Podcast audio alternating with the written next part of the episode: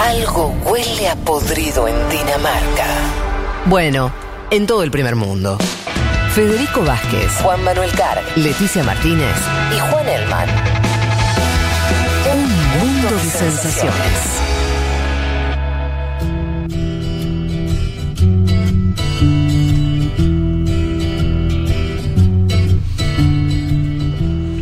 Vayámonos, ¿a dónde nos vamos? Ah, claro, sí. Vamos al perfil Sí, vamos. del señor Arafat, Yasser Arafat.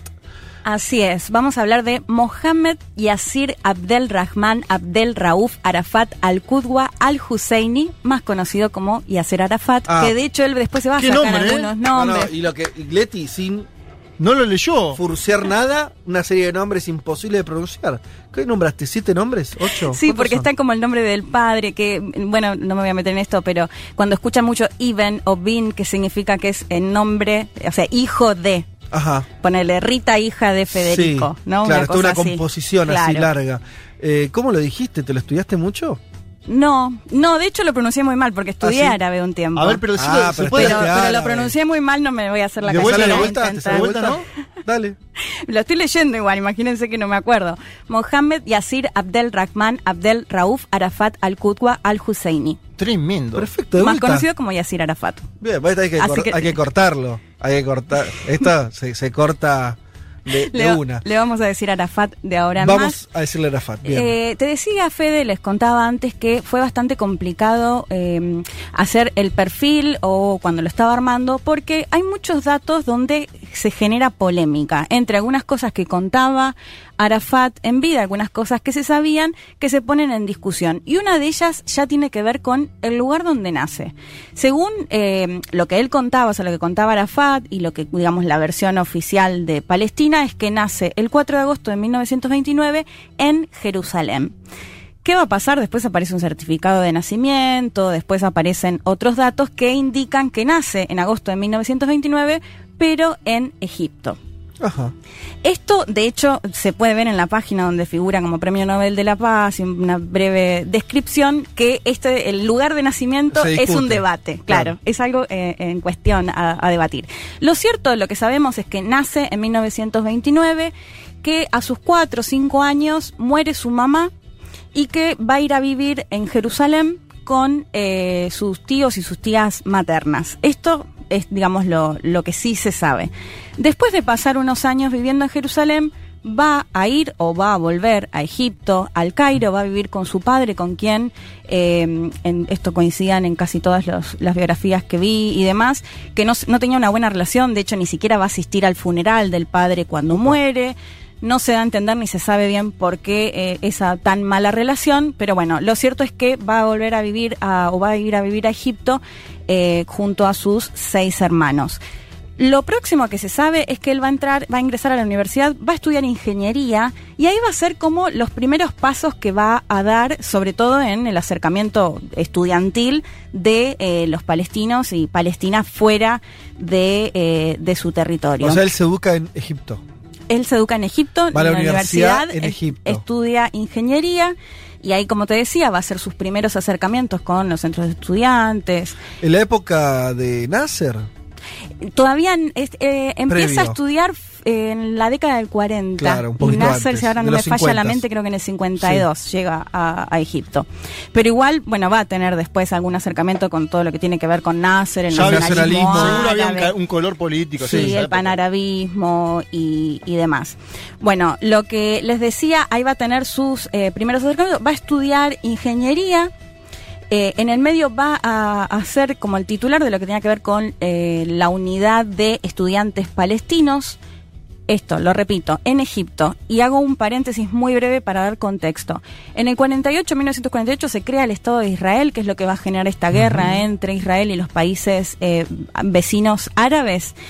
Eh, y se va a conocer ahí o va a iniciar lo que se conoce como Nakba, que es el momento en el que los palestinos y palestinas miles huyen de, eh, de sus territorios, que es de hecho al día de hoy lo que piden es que ya hijos, hijas que nacieron fuera de este territorio puedan volver a Palestina. Pero previo a todo eso, cuando Palestina era eh, mandato británico, también había muchos ataques, actos de violencia y demás Eh, con esto quiero decir que no es que solo huyen o empezaron a huir en el 48, sino que previo a todo esto se daba. Por eso digo, lo enmarco más en este caso, porque Arafat va a hacer referencia muchas veces a la cuestión de refugiado o el hecho de volver a Palestina, que a lo que voy es que la fecha no necesariamente tiene que ser en el 48, ¿no? Lo que va a pasar con Arafat es que él va a intentar eh, combatir en esta guerra del 48 y no lo va a poder hacer. Va a volver a, Egipto, en el 50 se gradúa, termina la, carrera de ingeniería y se va a vivir a Kuwait, donde va a trabajar como ingeniero y como según él cuenta, va, va a ganar bien, ¿no? Va a estar bien económicamente. Venía de una familia humilde o con bajos recursos. Y lo que va a plantear ahí es que eh, él decide dejar su vida cómoda como ingeniero, viviendo en Kuwait, haciendo plata, para volver a Egipto por la causa palestina, ¿no? Esto como, bueno, eh, estas son las cuestiones que algunos dicen, bueno, lo, agrandó un poquito, ¿no? El currículum, no ganaba también en Kuwait, digo, de esto vamos a encontrar. Bueno, pero no estaba, eh, no, hacía política, estaba haciendo una vida privada, personal, una carrera, etcétera, más allá de cómo le iba. Claro, o sea, en, en Kuwait no, sí, lo interesante es que el kufilla o kufille, que es el pañuelo este tan característico, sí, se cree que lo va a adquirir ahí en Kuwait ah, eh, y, que bueno, que después lo va a usar, de hecho va a ser lo se característico. en el símbolo palestino por excelencia. de hecho es el pañuelo palestino para nosotros. Claro, total. Eh, bueno, y en, a fines de la década del 50, en el 58, todo esto en, su paso sobre todo como estudiantil y como presidente de, decía, la Unión esta de Palestinos, él se va a plantear un poco al margen de lo que ya tenía que ver con nacionalismo árabe o incluso lo más religioso, va a intentar desenmarcarse de todo eso y plantearse como soy el representante de los palestinos bueno, en este caso fuera de Palestina, en este caso en Egipto. En, 58, en el 58 directamente va a fundar su partido, que va a ser Al-Fatah, que va a ser el que está actualmente, digamos, ¿no? El que va a durar eh, en las décadas siguientes.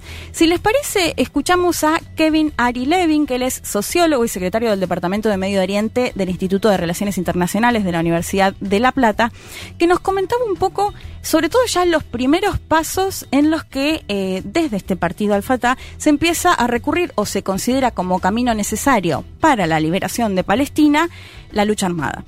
Nos contaba un poco esto, eh, porque lo que planteaba Arafat también es, eh, sabemos y lo hemos comentado en otras columnas, que los países árabes y no árabes como Turquía o Irán si hubo algo que siempre los unió, tuvo que ver la causa palestina, ¿no? Como que siempre la postura en ese sentido los unificaba.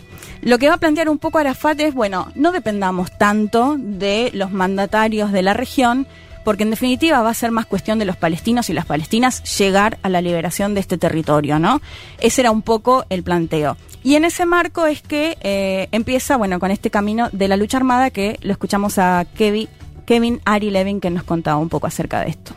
Se sabe que cuando era estudiante de ingeniería en una universidad en el Cairo, él se ofreció como voluntario para pelear en la guerra de 1948, no consiguió pelear, terminó volviéndose a Egipto con mucha frustración y ahí empieza sus primeros pasos en la política presentándose como candidato para la Unión de Estudiantes Palestinos de su universidad. Finalmente incluso llega a la Unión Nacional de Estudiantes Palestinos que preside y desde ahí empiezan a sacar una revista, empiezan a discutir ideas políticas y era una lista la de él que se caracterizaba por su independencia con respecto a otros partidos que participaban de la política estudiantil que estaban vinculados al nacionalismo árabe, al islamismo. Él presentaba un programa independiente, supuestamente en representación de todos los estudiantes palestinos. Bueno, me confundí el audio. Había decidido sacarlo y al final lo pasé igual, perdón. No avisé. Eh, Está bueno igual, porque no habla de la militancia estudiantil universitaria. Un poco lo que estabas contando vos. Sí, lo que estaba contando. Me, hacía acordar a Fidel Castro también. Hay que estudiar también, ¿no?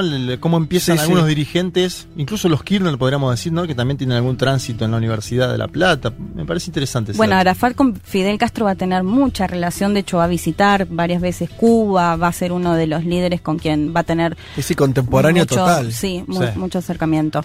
Si les parece, ahora sí escuchamos el audio en el que hacía referencia a la cuestión de Israel y, cómo la Israel y la lucha armada. Lo escuchamos. La estrategia de Arafat de liberar Palestina con los medios con los que contaban los palestinos y no depender de los ejércitos de la región, tenía un enorme problema que era la disparidad de fuerzas que tenían con Israel. Los palestinos no tenían un ejército regular, tenían muy poco armamento, tenían poca gente, no tenían preparación profesional y demás.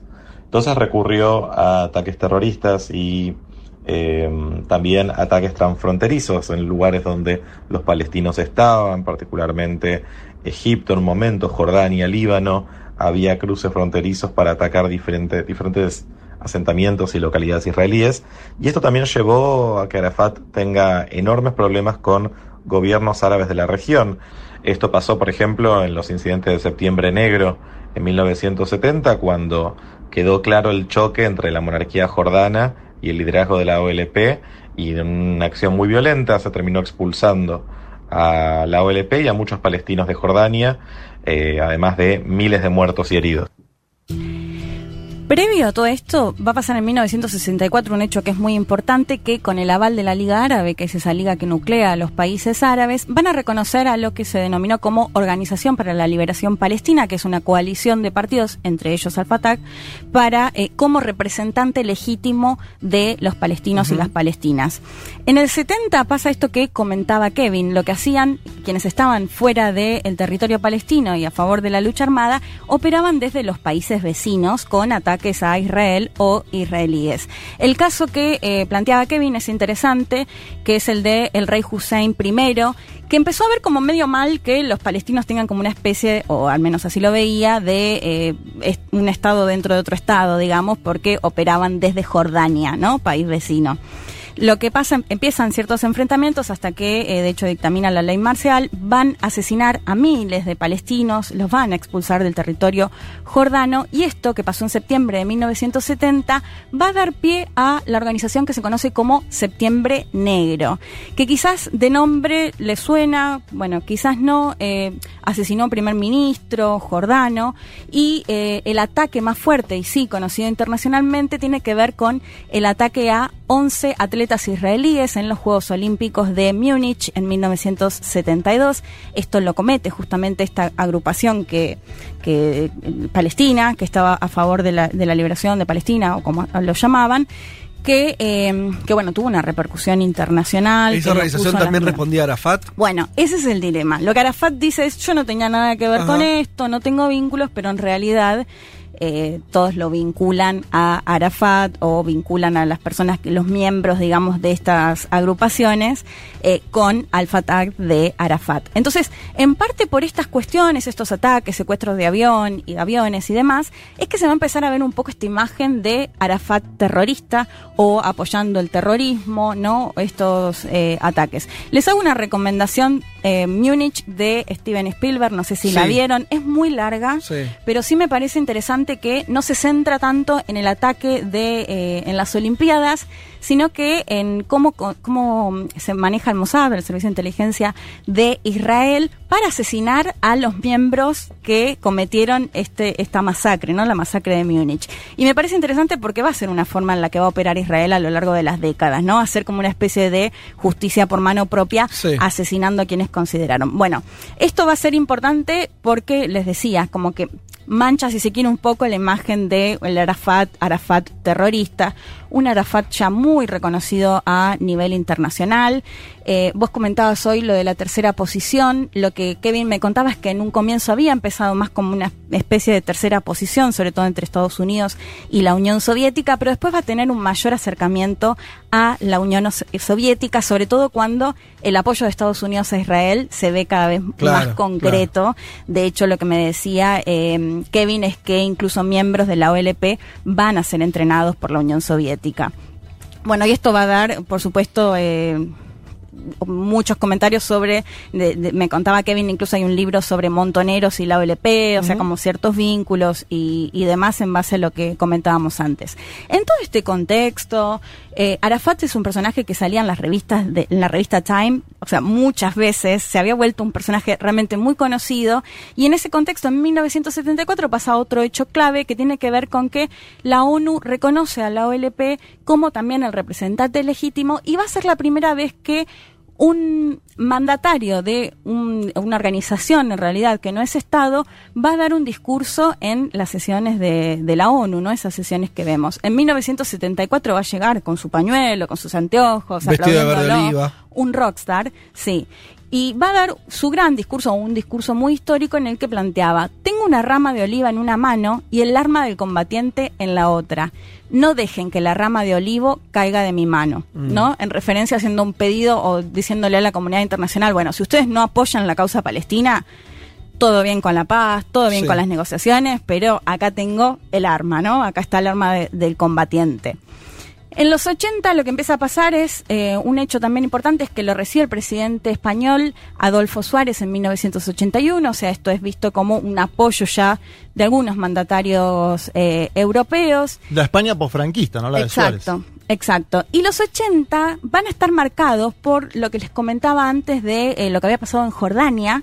Lo que va a pasar es con la guerra en Líbano, o sea, la invasión de Israel al sur eh, libanés en el 82, la masacre de Sabra y Yetila, que también es cuando asesinan a miles de eh, palestinos y palestinas en un campo de refugiados. De hecho, ahí también les recomiendo muchísimo Vals con Bashir de Ari Folman. No sé si la vieron, pero es una película animada. No. Bueno, es muy buena. ¿Cómo se llama? Vals con Bashir. Y la dirección es de Ari Folman, es una peli animada que cuenta todo, eh, cómo se dio la masacre, sí. Eh, realmente es muy, muy buena. Bueno, para entender este contexto, en el 80 Arafat y, y, la OLP o la base que tenían en Líbano se tiene que ir y lo hace, se va a Túnez. Es decir, que empiezan a eh, dar direcciones desde Túnez. Un poco quizás pierde también el protagonismo ya un poco más eh, alejado, si se quiere.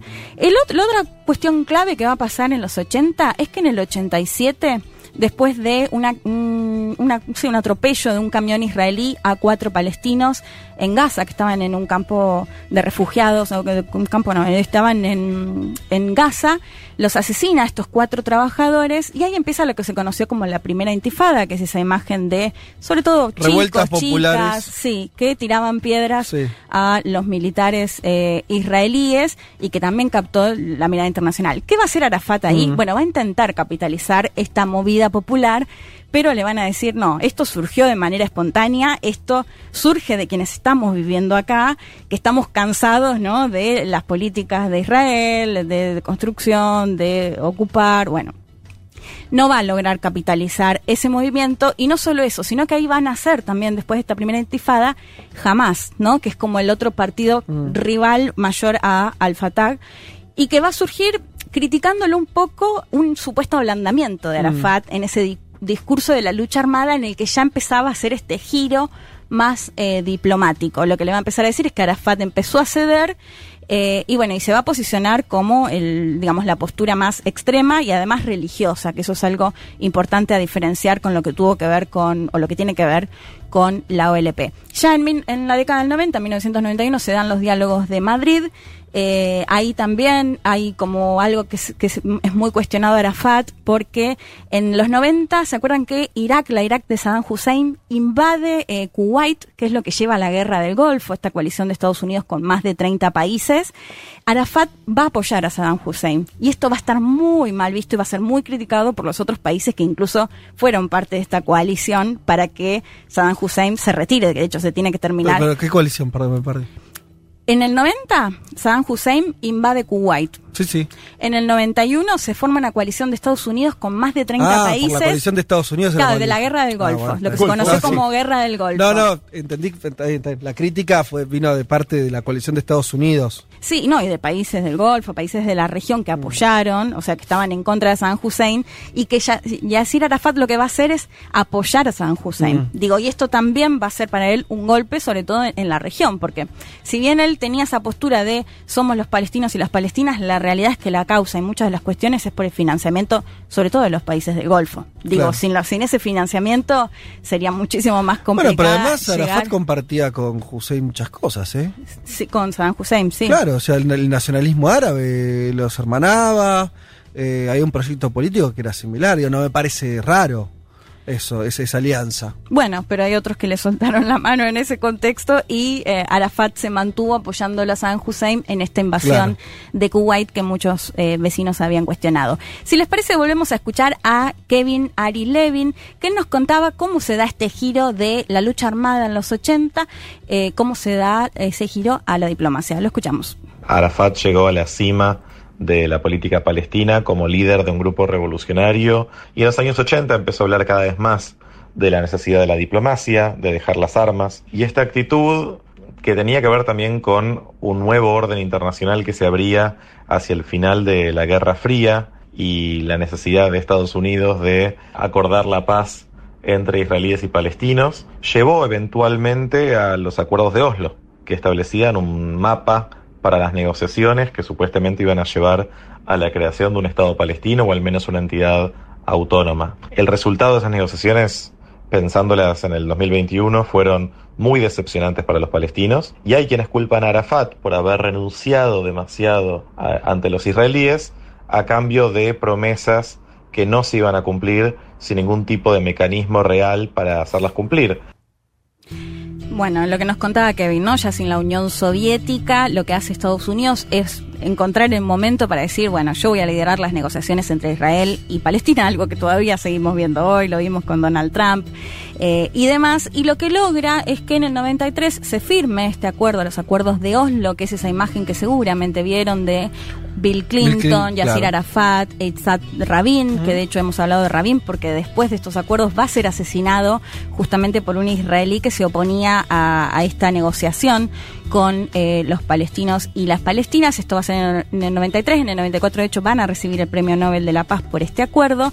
Y lo que comentaba Kevin es que muchos eh, palestinos o palestinas van a ver que eh, Arafat se dio demasiado, porque lo que establecía en parte este acuerdo era, por un lado, que se, se creaba la autoridad Nacional Palestina, que sería como la, entidad administrativa. Ya desde, hace unos años en realidad se habla de Estado de Palestina, más allá de que no tenga las mismas características que eh, estados. Y sobre todo que Israel empezaba a reconocer a la OLP como un representante. Hasta ese momento lo consideraba un grupo terrorista, un partido terrorista. Arafat fue presidente de eso. Y él fue presidente, después de esto pasa a ser presidente de la Autoridad Nacional Palestina. Es claro el logro del tipo, o sea, el tipo logró desde un grupo guerrillero marginal convertirse en una autoridad reconocida por Naciones Unidas, por Israel, y con un edificio, después se lo bombardearon 50 veces. En Ramalá. un edificio en Ramalá administrativo eh, de, gobierno. Sí, totalmente, Fede. Eh, digamos, en ese sentido es claramente una victoria. Lo que dicen quienes cuestionan, y sobre todo viéndolo con el diario del lunes, como se dice, o sea, viéndolo en el 2021, no se pudo evitar o, eh, digo, Israel en definitiva siguió construyendo, siguió em, destruyendo casas palestinas, no se retiró de los territorios ocupados, o sea, un montón de cuestiones que se reclamaban y que en definitiva no se pudo avanzar, digamos. Y que muchos y muchas sostienen que los acuerdos de Oslo le quitaron cierta herramienta a los palestinos o palestinas para... Rarísimo el eh, argumento, salvo que venga de jamás. Para negociar. Raro, sí, no, claramente. O sea, raro el argumento, salvo que vos digas la opción es eh, matar gente o mantener una lucha armada. Si, vos, si, vos, tenés esa opción, es lógico. Si no, la verdad que lo que hizo Arafat fue una moderación en busca de, concesiones que logró. O sea, después un trayecto de mandelización, podríamos decir. Claro, en algún sentido. El tema es que lo que él dijo en las Naciones Unidas no se lo respetaron. Dijo, che, tengo tengo el arma y la, paloma de la paz. La paloma de la paz se le hicieron boleta. Y, la arma, y las armas no, fueron él. Lo que, lo que él por ahí no advirtió en la ONU allá cuando vos nombrás en los 70, 80, es que iba, es que se le, lo iban a correr desde, el fundamentalismo, desde, el fundamentalismo islámico. Que es otra cosa. Sí, sí que eh, y que terminó comiéndole parte de su movimiento al no poder dar una respuesta al no poder conseguir la paz de duradera digamos. Totalmente y de hecho si lo miras en Hamas y con este discurso como vos decías además religioso no islámico y todo eso también incluso en los últimos años se va a empezar a moderar un poco jamás también claro cuando cuando tengan responsabilidad de gobierno incluso claro bueno o sea ellos gobiernan eh, la franja de Gaza va a haber elecciones en mayo seguramente vamos a, a estar hablando pero bueno lo que iba es que eh, no se avanzó, digamos, en las demandas quizás principales, que en definitiva era crear un Estado palestino. Eh, em, en ese sentido es que recibió algunas críticas. Te decía, él va a ser el presidente eh, de la Autoridad Nacional Palestina hasta el 2004, vos lo comentabas en su sede en Ramallah, va a ser incluso, eh, va a recibir como una especie de em, prisión domiciliaria, acusado por los casos, por algunos casos relacionados a ataques terroristas, y va a morir el 11 de noviembre de 2004 a los 75 años, es trasladado a Francia, muere en el hospital militar Percy. Lo que van a decir al principio es que murió por una ACV, por un, bueno, sí, un eh, cerebro vascular, eh, sí, No, me sale. Eh, bueno, lo que se va con un accidente cerebrovascular. Lo que va a pasar es que, a todo esto muy brevemente, eh, Arafat nunca se había casado, se casó recién a los 60, 61 años, y su viuda, Suja Arafat, es quien eh, desde ese momento denuncia que fue asesinado, que, eh, que no murió, digamos, por cuestiones de salud, y de hecho, bueno, es lo que dicen es que se hizo un, pruebas y se, se encontró que había polonio excesivo, veneno. es una sustancia radiactiva en su cuerpo. Esto fue después de haberlo exhumado en el 2012 y bueno, y siempre va a quedar esa duda para eh, los palestinos. Es así, de hecho hay un mausoleo de 11 metros por 11 metros en relación a el 11 de noviembre, que es la fecha que muere, y lo que me contaba Kevin con una luz que eh, en dirección a Jerusalén porque él quería ser enterrado en Jerusalén ah, y eso no se pudo hacer, así que esa luz representa el momento en el que los palestinos y palestinas tengan su capital en Jerusalén, poder trasladar los restos de Arafat. Bueno, excelente, el perfil interesante, ¿eh? figura trascendental del siglo XX, Yasser Arafat, por Leti Martínez. Tres horas recorriendo todos los rincones del planeta. Todos los rincones del planeta. Vázquez, Elman, Martínez, Carg. Un mundo de sensaciones. ¿Se acuerdan ustedes que la semana pasada nos habíamos eh, pasado de comunistas? O, o quién usted, Usted, me dejan solo, qué manga de cagones. No, no, está bien. Por eh, eso te mandaron después publicaciones, eh, no toda la semana. Te mandaron la Jacobin, cosas de Luxemburgo acá, fíjate. Ah, mira, a ver. ¿Querés? No lo, vi eso. Ahora, ahora bueno, se escuchó todo. Y bueno. Cartas de amor de Rosa Luxemburgo. Mira vos, editado por la Fundación Rosa Luxemburgo. Bien. Ah, mira qué lindo. Vamos a leer. Te escucharon y dijeron a este Va por acá. vamos a sumarlo. Che, eh, no, eh, quedó afuera la semana pasada la canción del mundo de Palo 30. Eh, volvemos a eso, a, esto, retomamos esta carta de Pablo que dice el faro de, América Latina. Bueno, tiene que ver con lo que contaba Leti sobre Arafat también de alguna manera. Eso decía los movimientos guerrilleros en América Latina cuando hablaban de Cuba sigue siendo los de otro lugar, dice Pablo, ya que Cuba espera administrar su vacuna experimental contra el COVID-19 a casi toda la población de la capital antes de fines de mayo. Ustedes saben, las, pruebas Soberana 2 y Abdala, las dos vacunas que más están funcionando avanzadas ya en fase 3 en Cuba, están siendo probadas en la población, una parte de la población habanera. Si tienen éxito tanto la Soberana 2 como la Abdala, van a ser las primeras vacunas integralmente desarrolladas por un país de América Latina. Dice Pablo, la música cubana tiene tal entidad que aunque encuentre similitudes o influencias en otras bandas del continente, no hay música cubana sin cubanos. Hoy vamos a hablar de una de ellas, de La novia del feeling, ese era su apodo, de la cantante de boleros Omara Portuondo. Seguramente muchos de ustedes habrán escuchado de ella. Debutó en solitario en el álbum Magia Negra, que apareció en 1959, eh, mira qué año, en el que cruza música cubana y jazz incluso versiones de All Black Magic y Caravan de Duke Ellington. Y después, bueno, siguió con eh, otras formaciones, eh, las de Aida en 1967, año en que comenzó su carrera solista.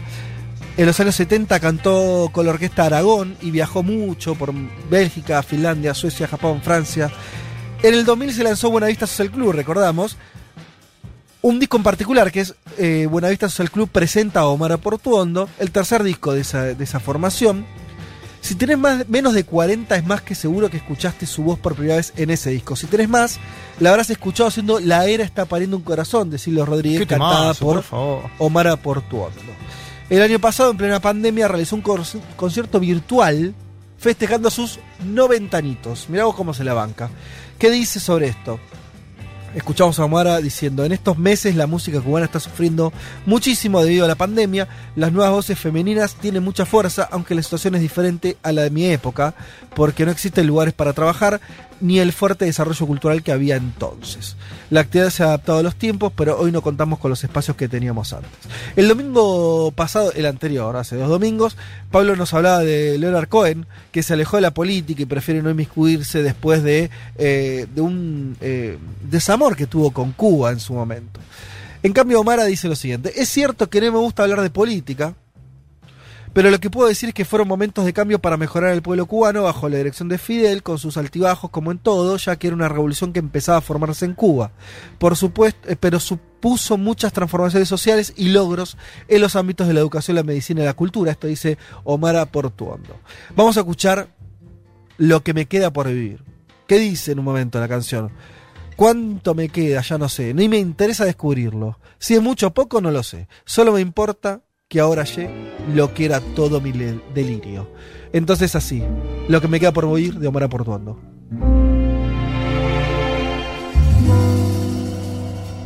Lo que me queda por vivir será en sonrisas, porque el dolor yo de mi vida lo he borrado lo que me queda por vivir será entre porque el sufrir que me tocaba lo he agotado. Lo que me queda por vivir será en tus brazos